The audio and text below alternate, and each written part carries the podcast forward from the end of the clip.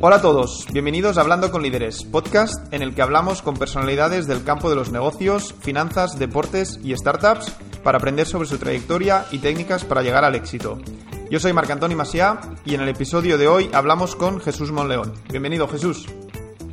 Gracias, gracias. Jesús empezó su carrera en Arthur Andersen y Casa Capital Risk en el lado inversor para luego pasar y convertirse en un emprendedor en serie y fundar varias compañías, entre ellas Imagister, Oferum o Apartamentum. También es fundador de Seed Rocket, la primera aceleradora de startups de España.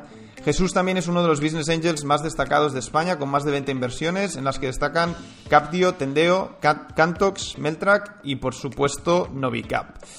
Me hace especial ilusión hoy, Jesús, estar eh, aquí contigo. Has sido una de las personas eh, clave, especialmente para, el inicio de Novicap. Eh, nos has ayudado mucho. También has sido uno, bueno, uno de nuestros primeros inversores.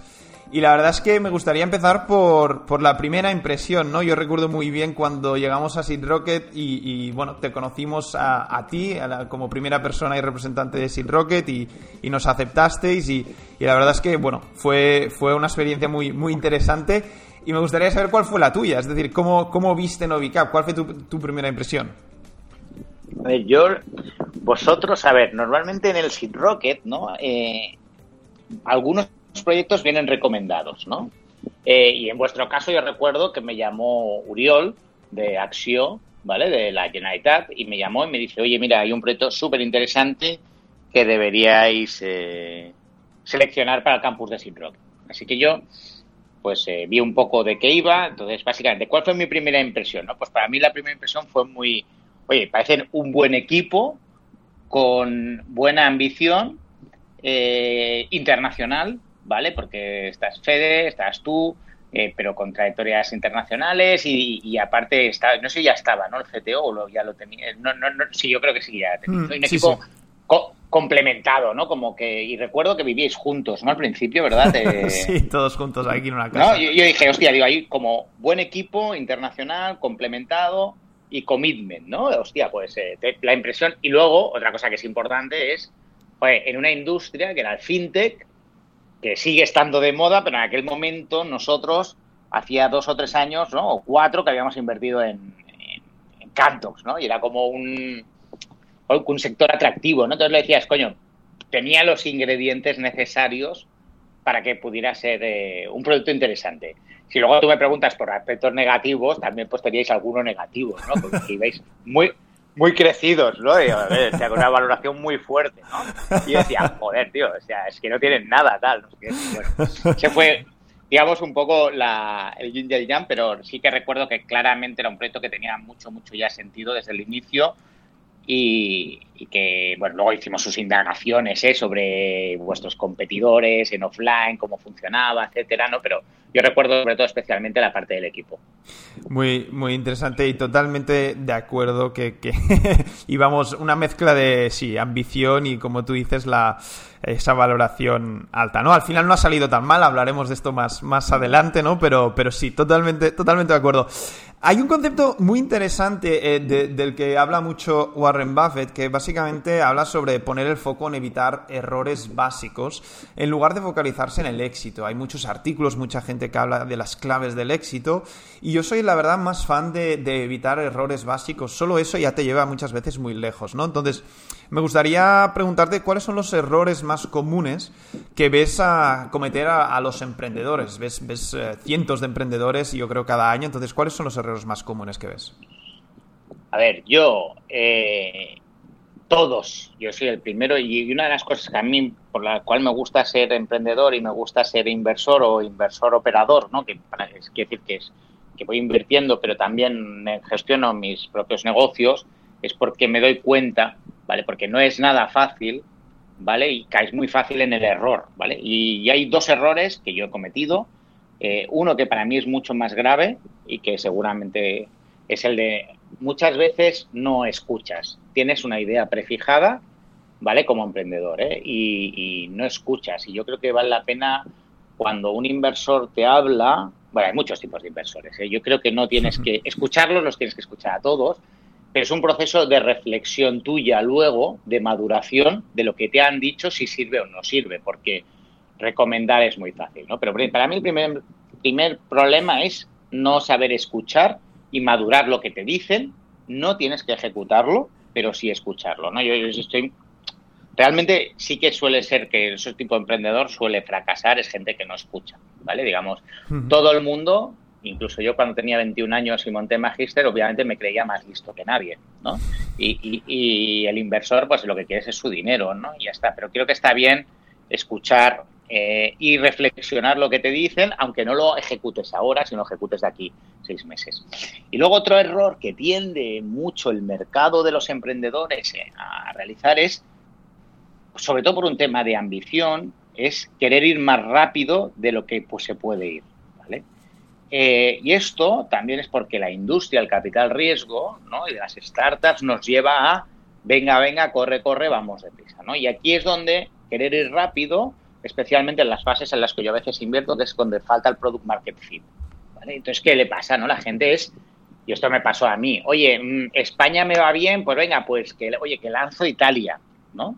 eh, pues, coño, pues lanzas Italia, luego, pum, luego lanzas, eh, perdona, eh, luego lanzas Francia, ¿no? Sin tenerlo totalmente. Yo ahora, 10 mm, años después, en, en Trendier me ha pasado algo similar, ¿no? Oye, venga, al año, sin tener testeado México al 200%, voy y tener un producto que, que esté tal, pum, lanzo enseguida a Colombia. ¿Por qué? Por la ambición de estar en más países, de ser más grandes, ¿no? Y, el querer ir rápido sin tener, digamos, el product market fit bien hecho, pues a veces te hace quemar más dinero. Pero también entiendo que es una de las fases de aprendizaje que todos los tenemos, ¿no? O sea, para mí el error más común y que te lleva al fracaso asegurado es el de no escuchar y no reflexionar y ser un poco cabezota. El segundo, el querer ir más rápido, es un tema de ambición que tiene solución mientras no te la pegues muy fuerte, ¿no? Eh, y bueno, son gajes del oficio.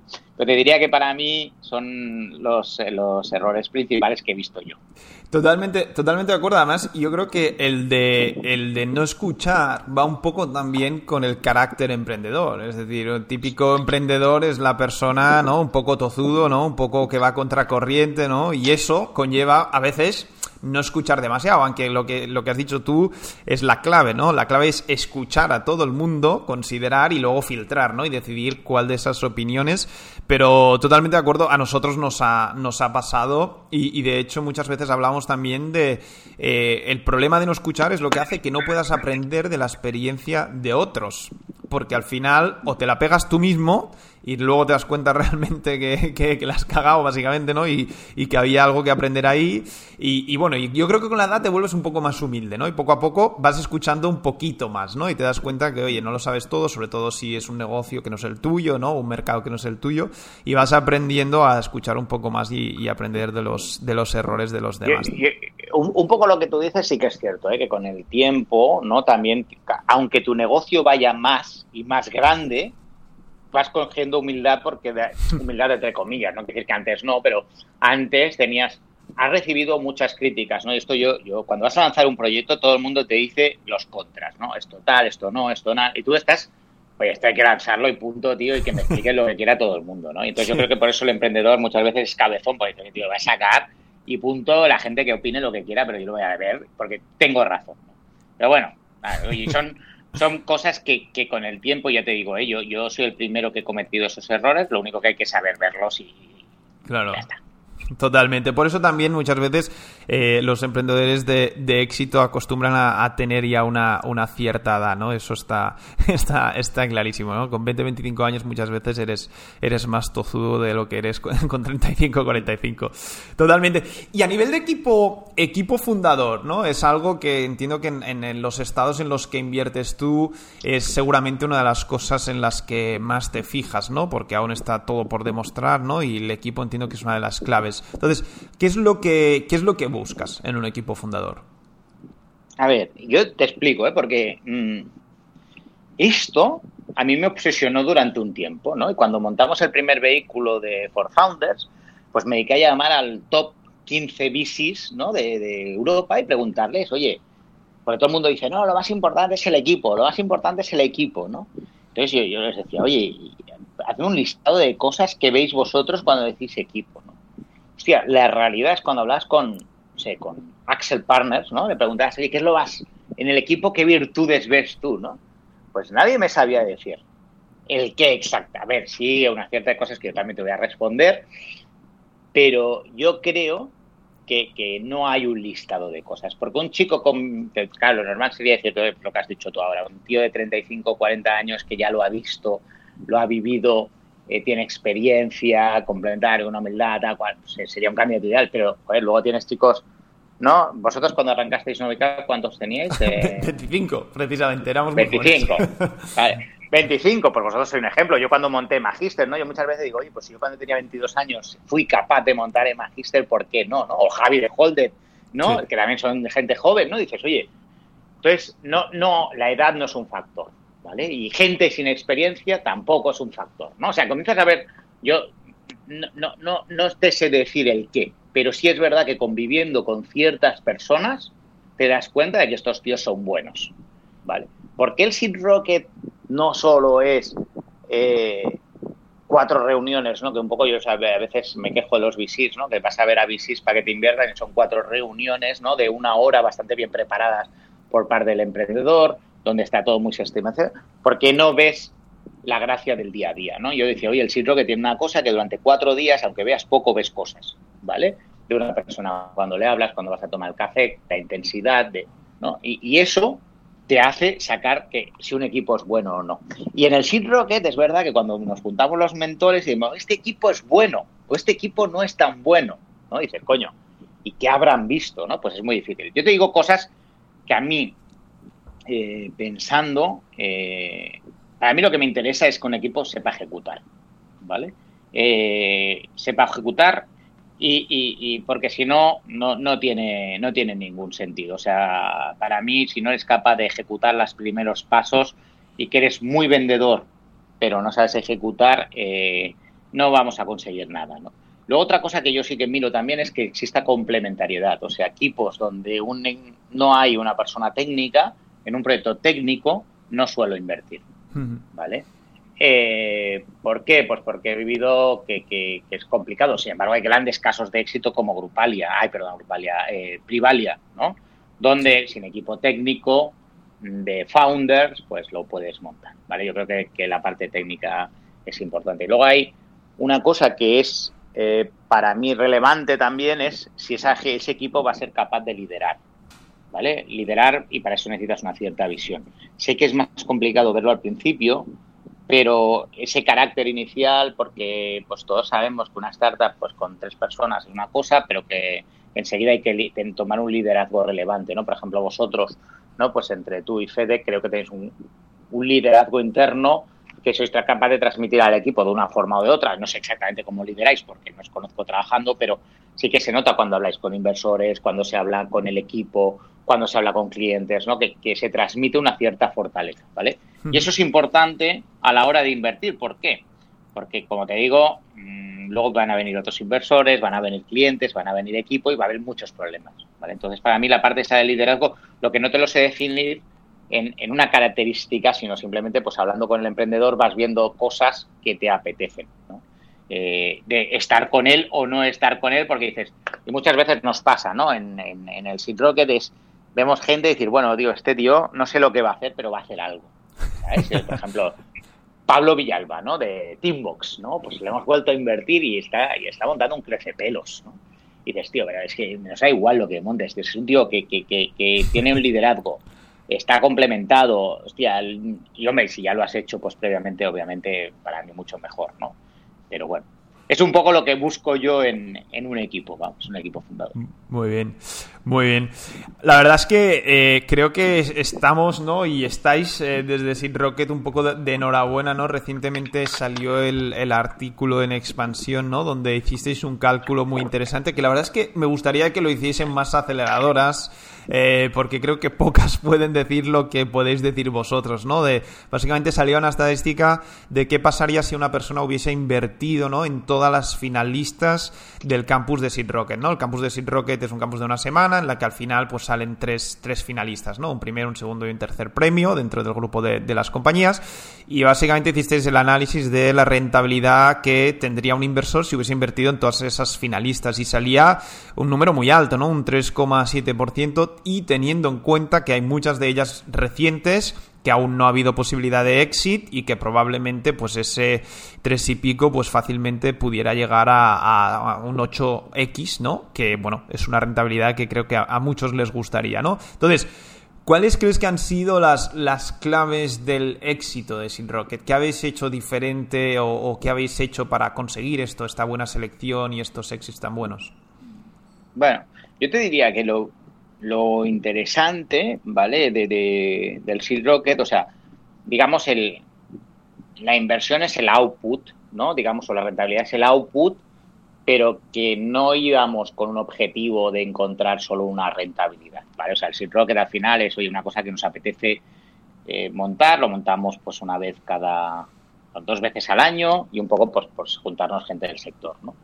Y nosotros tuvimos muchos debates internos, ¿vale? Con Marek, con Vicente, eh, con varios mentores del Seed Rocket. Oye, si Seed Rocket tendría que ser algo diferente, ¿no? O sea, por ejemplo, una, un negocio en sí mismo, ¿no? Que decir, oye, podría ser Seed Rocket un negocio, ¿no? Y decidimos hacerlo y, la conclusión fue, oye, nosotros Seed Rocket es un más a más dentro de nuestra trayectoria profesional. Cada uno de nosotros tenemos nuestras startups y nos juntamos aquí dos veces al año porque nos apetece conocer a otros emprendedores, ayudarles, algunas veces invertir y pasárnoslo bien, ¿vale? O echarnos unas cervezas, ¿no?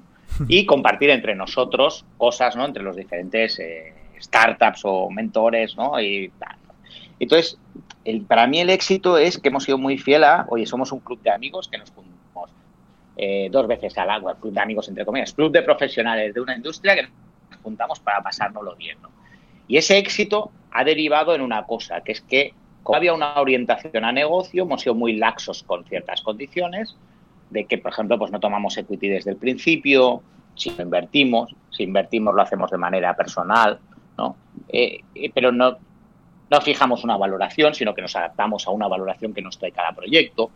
Entonces, al final es, tú dices, hostia, o sea, yo, yo como emprendedor puedo ir a una aceleradora donde yo tú puedes fijar la valoración, obviamente nosotros te vamos a negociar, ¿vale? Eso está claro, pero vamos a intentar bajar, pero si tú nos dices un millón y medio, no va a ser 500.000, ¿vale? No va a ser 300.000, van a ser gratis.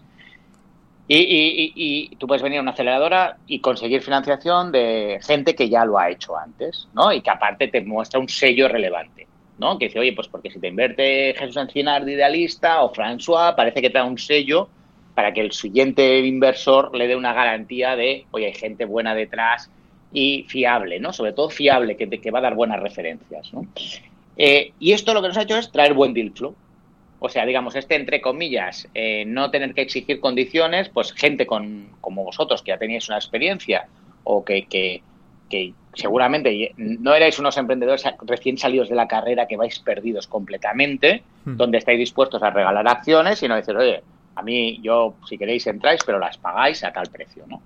Pues eso lo que te hace es tener un buen deal flow, ¿vale? Este buen deal flow te genera un buen network, ¿vale? En, en los inversores sí que hay un cierto mode, ¿vale? Es que conforme tú consigues buen deal flow, consigues buen network, buenos retornos, a mejores buenos retornos, te viene, te viene mejor deal flow. ¿Por qué? Porque los emprendedores se piensan que si tú has tenido un buen retorno, eh, tu proyecto va a ir bien. Y entonces, al final es cierto que se, consiguen, se consigue un buen mode porque al final eh, los siguientes VCs quieren estar con los que han invertido en los primeros proyectos que iban bien, ¿no? Y eso va generando un... Y esto yo creo que ha sido una parte, una parte del éxito, ¿eh? Quiero decir, el, buen nombre a raíz del buen deal flow, del buen network, de los buenos retornos y se vuelve la rueda, ¿no?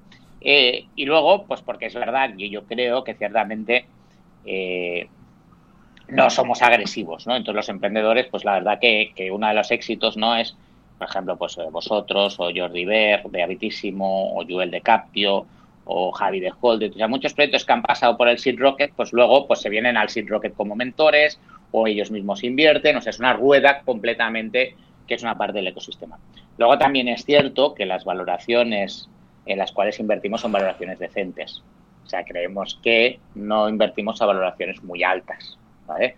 Sí que es cierto que son proyectos muy early, early stage, ¿vale? Pero que, eso también, o sea, cuando tú ves los múltiplos, claro, piensa que los mejores retornos que hemos tenido han sido en compañías donde habíamos invertido por debajo de un millón de euros, ¿no? Eh, y eso obviamente pues eh, te afecta mucho al multiplicador que, que te generan. ¿no? Y luego otra cosa que también es relevante y dentro del Seed Rocket nos habíamos tenido muchas veces un debate interno, internamente entre nosotros, es decir, oye, ¿por qué nosotros, como gente que hemos montado startups de Internet, no invertimos en negocios súper arriesgados, súper disruptivos? ¿no? O sea, si me acuerdo, pero decíamos en Rocket, ¿por qué en Rocket no invertiríamos en Twitter? Sin embargo, estamos dispuestos a invertir en un negocio que, sabemos que si funciona va a ganar pasta, pero mm. no va a ser el nuevo, ¿sabes? la nueva disrupción del mercado. Y, esto es porque nosotros mismos como emprendedores sabemos que es muy jodido y hemos vivido varias crisis, entonces intentas apostar por negocios a largo plazo, ¿no? Tú dices, oye, Novicap es una fintech que está disruptiendo un mercado que ya existe. ¿Cuánto es el mercado que ya existe? Pues sé, mil millones en España. Pues dice, bueno, pues estos tíos, si lo digitalizan, lo hacen bien y tal, señor. Pero nos ha costado mucho hacer negocios eh, donde, no, donde hubiera una, una disrupción, donde consigas unicornios, pero sin embargo has conseguido, entrando a precios razonables, ¿no? Por ejemplo, Deport Village, ¿no? Ahora pienso en Deport Village, oye, un e-commerce de, de, deporte. Coño, después de 8 años, 10 años, una empresa que factura 100 millones. Hombre, pues si entraste a uno, pues tu retorno puede ser relevante. Pero no estás montando el nuevo Google, ¿no? Y eso es un poco que a veces tenemos la parte negativa, pero la parte positiva a nivel de retornos.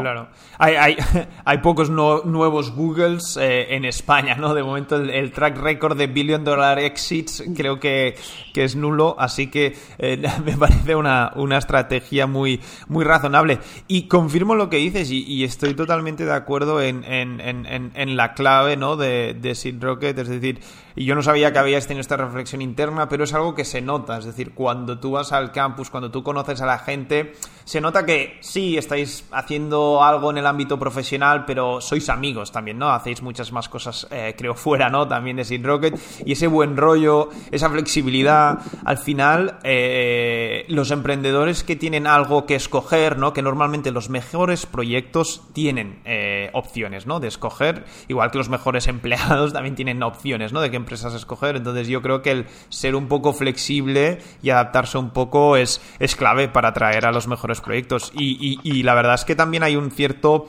o sea, conexión entre proyectos, que es otra cosa muy buena. Te das cuenta de que hay un buen network cuando, por ejemplo, pues, y yo puedo hablar con, Joel o con Xavi y, con Javi y de Holdet y, bueno, e incluso eh, hacemos negocios juntos, miramos cosas juntos.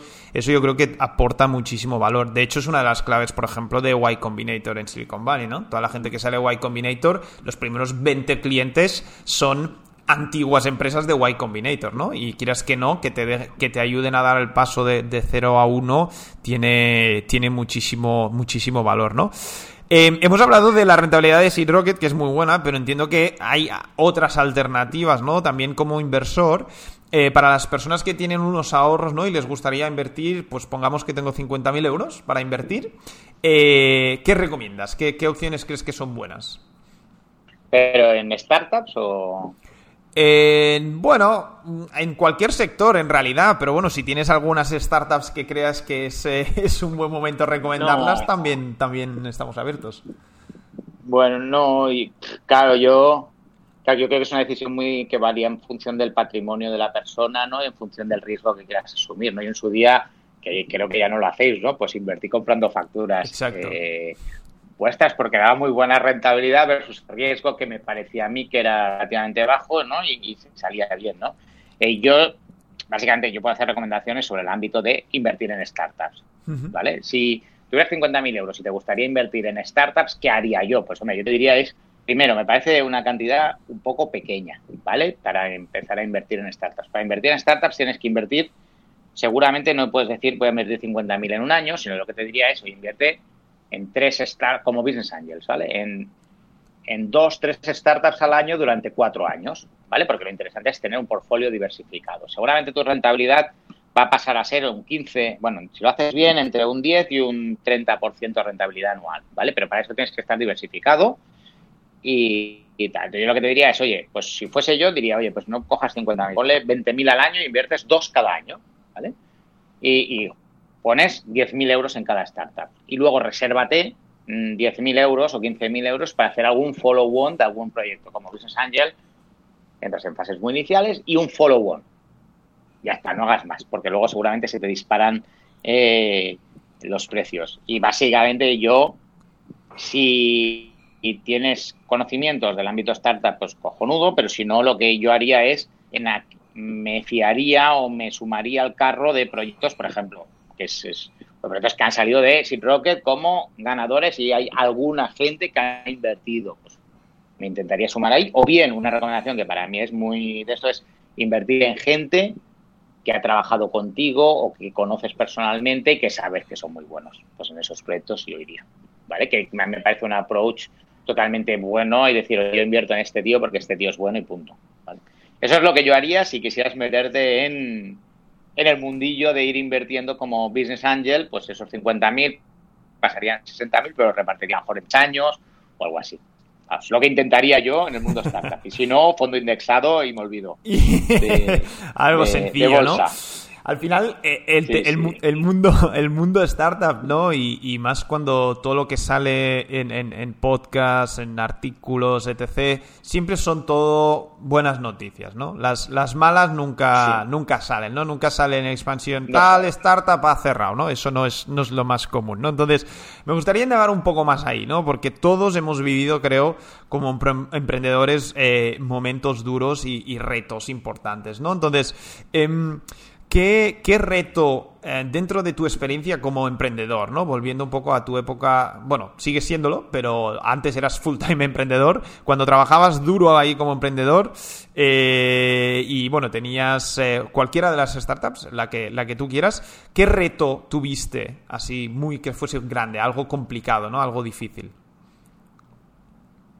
Hombre, yo el reto que recuerdo, o sea, para mí ha habido varios, ¿no? En, en el Magister fue encontrar el business model, ¿vale? Porque teníamos tráfico, pero no sabíamos monetizar y llevábamos un año. Ese fue para mí el principal reto en el.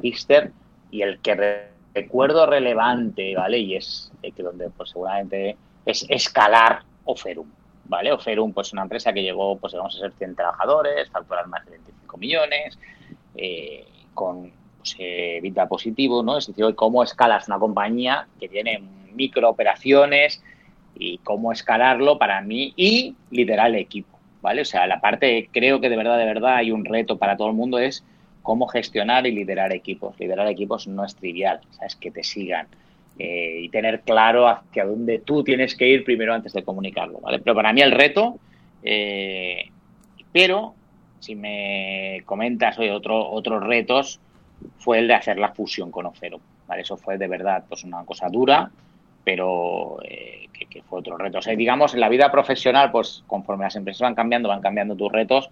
Y ya te digo, para mí escalar el negocio fue lo más apasionante y divertido y que me gustó y me encantó. Eh, y el reto pues más duro seguramente es hacer una fusión. Fue la fusión de Oferum eh, con Grupalia. Grupalia. Vale. Sí, y luego también en, en Chick-fil que desde Trendier compramos eh, Chick-fil y lo hemos intentado fusionar, pues ese ha sido otro reto que no nos ha salido bien eh, y ha sido también complejo. ¿Vale? O sea, no, no es, de hecho, yo desaconsejo totalmente a alguien que se quiera hacer, hacer fusiones que, se, que las tenga muy, muy claras, muy claras, porque sobre el papel todo parece fácil. Que se lo, que se lo piensen bien, ¿no? Eh, muy bien. Has trabajado mucho, Jesús. Eh, has hecho muchas cosas, muchas compañías, muchas inversiones. Eh, ¿Piensas que has trabajado demasiado en tu vida? ¿Que deberías haber trabajado menos? No, yo, he trabajado, o sea, yo de, verdad he trabajado muchísimo y sigo trabajando, pero de otra forma. ¿no? Tengo un amigo que me dice que de los 20 a los 33 eh, pues trabajas con fuerza bruta, echándole muchísimas horas, ¿no? Y a partir de seguramente los 33, 35, empiezas a trabajar de otra forma que es siendo más inteligente, ¿no? Fichando a la gente adecuada, más lista que tú, etcétera, ¿no? No, yo no, no, no, no me. Lo único que sí que me, entre comillas, me, arrepiento es no haber orientado, no haberme orientado a cosas más grandes. Me explico. Eh, a veces nos tenemos retos, ¿no? Y nos ponemos y trabajamos muchísimo para sacar una cosa y lo trabajas tú, ¿no? Pero dice, oye, yo estoy súper contento con todos los resultados que he tenido, pero digo, oye, ¿qué pasa si hubiera hecho Emagister, ¿no? O hubiéramos hecho eh, Trovit mucho más grande, ¿no? O sea, hubiéramos trabajado, pero para ir mucho más a saco, ¿no? O sea, o sea lo que tengo que decir es y quitarme trabajo absurdo pequeño, ¿no? De minucias, ¿no? De, de, de microllamadas, micro pérdidas de tiempo para cosas que no están realmente en tu negocio, ¿no? Que eso de verdad, pues sí que me, he trabajado mucho perdiendo el tiempo también mucho, ¿vale? Eso es un poco la conclusión y me hubiera gustado estar mucho más focos en hacer cosas más grandes y dedicar el esfuerzo completamente a eso. Que si yo trabajaba 16 horas, pues seguramente válidas eran 8, ¿no? O 7 pero el resto va a ser micro perdido en, temas eh, que no ¿Nos puedes poner algún ejemplo? Porque creo que hay mucha gente que está seguramente en esa fase, ¿no? De, de, aún estar, eh, entre comillas, perdiendo algo de tiempo en, en, tareas que quizá no son clave, ¿no? Y no tienen un foco total, como decías, en esas ocho horas claves. Ponos, un par de ejemplos o un ejemplo de, de qué cosas ahora mismo, si volvieras atrás, no harías, dejarías de hacer. O sea, yo si volviera atrás, ¿qué haría? Pues yo, tío, cuando he dicho, oye, me iría a mercados grandes, pues o sea, no, seguramente pues eh, me hubiera ido a Estados Unidos, ¿no? Dice, ¿qué, hacía yo en España el año 2000 lanzando una startup, ¿no? O sea, yo escucho ahora podcast, ¿no? De Estados Unidos y digo, tío, ¿por qué, ¿por qué lo lancé aquí, este negocio? O sea, ¿por qué no fuimos allí a lanzar? ¿no? Y esto me refiero a mercado grande, ¿eh? y no quiero decir o sea, esa ambición internacional la aprendió con el tiempo. Inicialmente, pues eh, no la tenía. Vale, pero pérdida de tiempo, por ejemplo, ¿no? Eh, y esto, uno de mis problemas es el desfocus. Entonces, es que yo, mm, en, un, en, una de las cosas que, que, que, yo estoy trabajando, por ejemplo, en Trovit, ¿vale? Pero me llama un proyecto porque me dice, me explica por si yo quiero invertir. Entonces yo le, o, o alguien me explica que hay una subvención de no sé qué, ¿no? Para, para Trovit, ¿no? Dices, a ver, y le dedico unas horas a una cosa que es poco relevante. No sé si me explico. Para el negocio de, de Trovit en aquel momento, que era más focalizarse en crear el business model, ¿no? O sea, todos esos micro despistes que sabes que no van a hacer una palanca más grande de tu negocio y que el, pierdes el, tiempo. Está bien, también es cierto que está bien salir de no solo tu negocio porque te hace aprender eh, de otras cosas y te da oportunidades, o sea, tiene, tiene esa compensación, pero hay muchas cosas que, que, te hacen... O sea, uno de los problemas que tenemos con los emprendedores es que a veces te desfocalizas hmm. y ves que otros negocios son más bonitos que el tuyo y los intentas implementar en tú, ¿no? Y dices, oye, ahora pues coño, es que a este le va muy bien en Portugal, pues voy a lanzar Portugal. Entonces empiezas a hacer llamadas sobre Portugal, oye, ¿esto cómo lo ves? Y dice, oye, tío, ¿esto es foco? No, no, fuera, siguiente. ¿no? Y esto es un poco eh, que, que, sí que para mí es relevante a la hora de ser inteligente, a dedicarle muchas menos horas a trabajar, pero ir a lo que realmente es importante. Claro, totalmente, totalmente de acuerdo. Yo lo he visto también y lo he vivido, ¿no? Cómo vas cambiando de horas por foco, ¿no? Que yo creo que es algo interesante también porque hay muchas más cosas en la vida aparte de trabajar, ¿no? Una de las que creo que también se comparte dentro del grupo Seed Rocket y con otros emprendedores es el tema de los deportes, ¿no? Eres un, un, deportista empedernido, te encanta el deporte, eh, es, una, es una faceta que quizá mucha gente no conoce tuya. Eh, cuéntanos, ¿qué, qué deportes practicas? Practicas, qué te gusta y qué similitudes le ves a esos deportes, si es que le ves alguna, con, emprender. A ver, yo hago, yo como os he dicho, pues siempre soy un poco desfocalizado, ¿no? Es muy fácil ver. Entonces, yo, si me preguntáis, me tenéis que preguntar es qué deportes hago bien. Luego es qué me gusta hacer, ¿no? Entonces, es diferente, ¿no? Pero yo hago, yo qué sé, desde en invierno, pues me, encanta el esquí de montaña, o sea, eh, me gusta el alpinismo, hago natación y luego, pues, cuando hace tiempo razonable, pues correr por la montaña me encanta y también me gusta el surf. ¿Vale? Como habéis visto, pues toco todos los palos, pero ningún bien, ¿vale? Entonces, y esto lo he pensado muchas veces, ¿no? Porque claro, yo voy a hacer alpinismo, pero voy cuatro veces al año. Y dices, joder, tío, si yo fuera cada fin de semana sería el amo de esto, tal cual, pero luego pienso, tío, me encanta ir cambiando, ¿no? O surf, ¿no? Porque estás surfeando y dices, hostia, si yo tendría que estar delante del mar todo el día, tal cual, Pero bueno, para mí, o si, si ahora el deporte es una parte muy importante, porque sobre todo yo durante mucho tiempo he combinado trabajar muy duro con deporte, porque a mí el deporte me hace reflexionar y desconectar, o sea, al mismo tiempo yo puedo ir corriendo y pensando lo que tengo que hacer, ¿no? Pero, y me hace pensar cosas, ¿no? ¿Vale? O sea, me hace pensar, eh, por ejemplo, ahora mismo hemos ido a la montaña, ¿no? Con Marek y con David Baratek y el 50% de las conversaciones van sobre negocios, oye, sobre esto, lo otro, pero te hace, te hace una reflexión, ¿vale? Sobre qué, qué similitudes le veo el deporte y emprender. Pues mira, yo creo que es un momento ideal. O sea, emprender te hace, ay, perdón, el deporte te hace desconectar a saco y la cabeza te hace vaciarla en algunos casos, porque sí que a veces hablas de negocio mientras haces deporte, pero también te hace pensar en cosas que tu cabeza puede estar en blanco, ¿no? Pues voy a surfear en la ola, ¿no? En no ahogarme, en... Entonces te hace completamente estar en blanco y eso para mí es como un descanso, ¿vale? ¿Qué, similitud le, veo yo a tema? Esto es una cosa que, por ejemplo, surfeando, hay una cosa que siempre lo pienso y, y digo, hostia, mira, cuando tú surfeas, normalmente los malos, ¿vale? Eh, siempre hay tíos mejores que tú. ¿vale? Y esto es como en los negocios. Siempre hay gente más buena que tú. La gente buena, esta se pone donde vienen las mejores olas.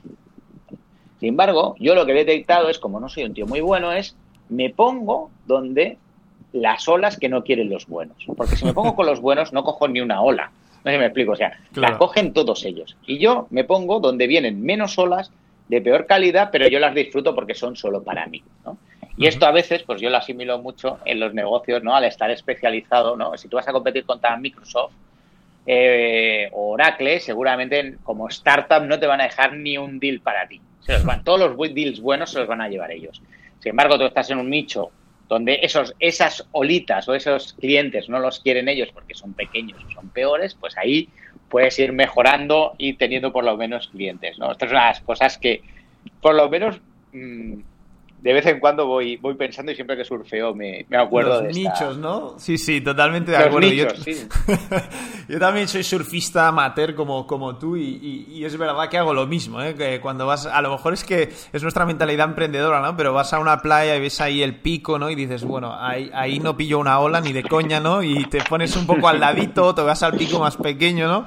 Eh, y, ahí sí, que ahí sí que rascas alguna alguna ola. buena, muy buena comparación. Entramos ya en, recta final, que nos quedan nada, cinco, cinco minutos y, me gustaría hacerte ah, tres, cuatro preguntas más. Una de ellas es, es muy sencilla, es em, ¿cuáles son los 50 euros mejores gastados de tu vida? Pues no, no, te lo sabría, no te sabría decir.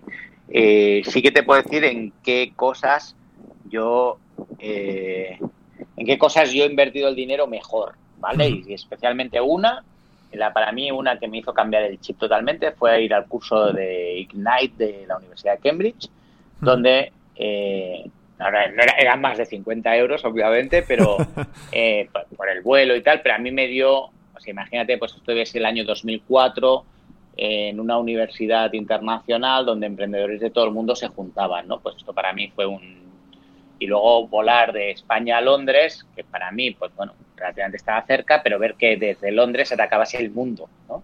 Para mí fue una, una, dice, una inversión en una cosa que relativamente, porque el curso, el curso era muy barato, pero me impactó muchísimo volver a España y decir, claro, tío, he hecho el parrillo aquí yo, centrándome solo en España. ¿no? bueno.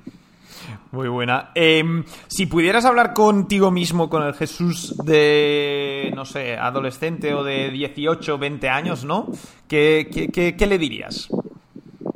Esto lo, he pensado, o sea, no, es que lo haya pensado mucho, ¿eh? pero siempre pienso es, ¿qué haría si volviera a tener 18 años, ¿no? O, estaría en la uni en este momento, ¿no? Y lo, he pensado mucho porque luego lo quiero aplicar eh, eh, ahora, ¿no? Porque sé que de aquí 20 años, ¿no? Eh, cuando tenga 60 años pensaré, tío, ¿qué hiciste que te has, ¿no? Y yo lo que diría es aprovechar la vida al máximo. O sea, yo he trabajado muchísimo, es cierto, pero mm, pues oye, he viajado mucho, he hecho muchas cosas, pero es más gasolina, o sea, digo, aprovechar la vida, menos copas, ¿no? Menos discotecas y más, seguramente más, más eh, aprovechar la vida en el sentido de viajar y experiencias diferentes. O sea, yo hasta que hubo un momento que es el año eh, seguramente, ¿no? A partir de Trovit, que yo empiezo a ver, oye, a viajar más, a hacer negocios internacionales, a hacer cosas diferentes, ¿no? Yo, seguramente lo que hubiera hecho diferente, si te lo he comentado antes, es haberme ido fuera de España, ¿vale? O sea, yo creo que es haberme ido a arrancar fuera de España o bien hacer, haber hecho un Erasmus fuera y haber arrancado fuera, pero por, por la, y es una cosa que tengo todavía clavada, ¿vale? Y luego, que tendría que haber arriesgado más, no que creyera poco en mí, pero que una persona es capaz de hacer muchas cosas, ¿vale? Entonces yo te diría eso, tía, hay que arriesgarse más porque a veces no nos arriesgamos porque tienes dudas, porque eres el, tío raro, pero para mí es todos los... Cuando me he arriesgado me ha salido bien, ¿vale? O sea, cuando yo tomé la decisión de montar el Magister, la decisión de salirme de la caixa para unirme a Trovit, o sea, oye, hay algunas decisiones que no me han salido bien como Ferum, pero no han sido de muerte, no ha sido una mala decisión que esto te ha dejado tocado, ¿no? Entonces, yo te diría es, mm, iría, sobre todo, viajaría mucho más para hacer cosas más internacionales porque me gustaría hacerlo más a lo grande, me arriesgaría más para, para hacer cosas, ¿no? A veces se visualiza el futuro, yo me acuerdo, ¿no? Cuando tenía 18 años, ¿no? o cuando empezábamos los negocios de Internet, es que veías que eso iba a pasar, ¿no? Y ahora muchas veces, yo como queremos montar startups, como, oye, esto va a ser muy fácil, pim, pam, y lo hacemos, ¿no? Pero me gustaría volver al inicio y decir, oye, yo quiero montar una cosa que sé que en el futuro esto va a pasar y empiezo ahora, ¿no? Claro. Pero eso también son startups muy arriesgadas, ¿eh? Pero bueno. Curioso, curioso que un Jesús Monleón, habiendo empezado multitud de, proyectos, empresas, inversiones, aún lo harías más, ¿no? Arriesgarías más, eh, pero, pero, pero me parece muy, eh, muy interesante. Quizá como ya última, última pregunta, eh, bueno, nos encanta entrevistar a gente interesante y creo que tú conoces a mucha gente interesante, entonces, si, si tuvieses que elegir el próximo invitado para, para el podcast, ¿a, a quién nos recomendarías? Mira, yo hay dos personas, bueno, hay tres personas, ¿vale? Que, para mí son. Dos son socios míos en el fondo del For Founders. Uno es Marek Fodor y el otro es Javier Petenesa. Eh, que, mm, la verdad, para mí son, aparte de grandes emprendedores eh, y buenos inversores, eh, me parecen que tienen pensamientos laterales súper interesantes. ¿vale? O sea, son gente en la cual, pues, normalmente cuando llegas a una inversión, tú dices, tío, voy a hacer esta inversión, no me calentéis la cabeza, ¿no? Pero a mí lo que me gusta es escucharlos porque tienen posturas que, aunque no piensen igual que tú, eh, son posturas súper interesantes. ¿vale? Y luego la de Luis Martín Caviedes, que es un otro business angel, porque es un tío que es duro, pero te hace reflexionar. O sea, como inversor, es al menos una de las personas que me ha dicho claro y jode cuando te lo dice, ¿no? Las cosas que no tienes que hacer, ¿no? Cuando yo, bueno, fui a abrir Italia, me dice, tío, céntrate en España. Y tú le dices, va, tío, es que tú estás obsoleto en el mundo de la inversión, esto va así ahora, ¿no? Y, y, pero te hace reflexiones muy relevantes. Por ejemplo, la última que me ha hecho, que ha sido súper interesante, y con esto acabo, ¿no? Era sobre el tema de televisión, ¿no? Porque íbamos a hacer una campaña de televisión, me dice, tío, Jesús, es que no sabéis de televisión vosotros y una, campaña de televisión te cuesta millones. Simplemente haz lo que quieras. Si quieres ver la tele, hazla. A mí me hizo reflexionar que a raíz de eso fichamos a una persona que sí que sabía de televisión. Pero bueno, gente que, que, me hace reflexionar. Ya te digo, Luis Martín Gaviedes, Maez Fodoro, Javier Pertenesa, van a ser muy buenos candidatos. Nos los, nos los apuntamos. Seguro que, seguro que si ellos quieren, por supuesto, van a, van a pasar por, por el podcast. Pues oye Jesús, creo que llegamos ya al final ¿no? de este podcast. Creo, bueno, ha sido súper interesante. Eh, hay muchos temas en los que profundizar. Vamos a compartir con todos los oyentes las, las notas y algunos links ¿no? A, contenido tuyo porque también tienes un blog muy interesante del que tampoco hemos tenido tiempo de hablar, pero ahí compartes algunas experiencias que creo que para futuros emprendedores o gente que esté emprendiendo es, muy interesante. Así que muchas gracias por haber participado en este episodio de, de Hablando con líderes. Ha sido un auténtico placer. Gracias, Jesús. Muchas gracias a vosotros por invitarme. Señoras y señores, muchas gracias una vez más por escucharnos y nada, recordaros que os podéis suscribir al podcast a través de vuestra plataforma preferida, ya sea Apple Podcast o Spotify. Y si tenéis alguna duda o comentario podéis escribirnos a la dirección de correo hablando Yo soy Marc Antoni y este ha sido Hablando con Líderes.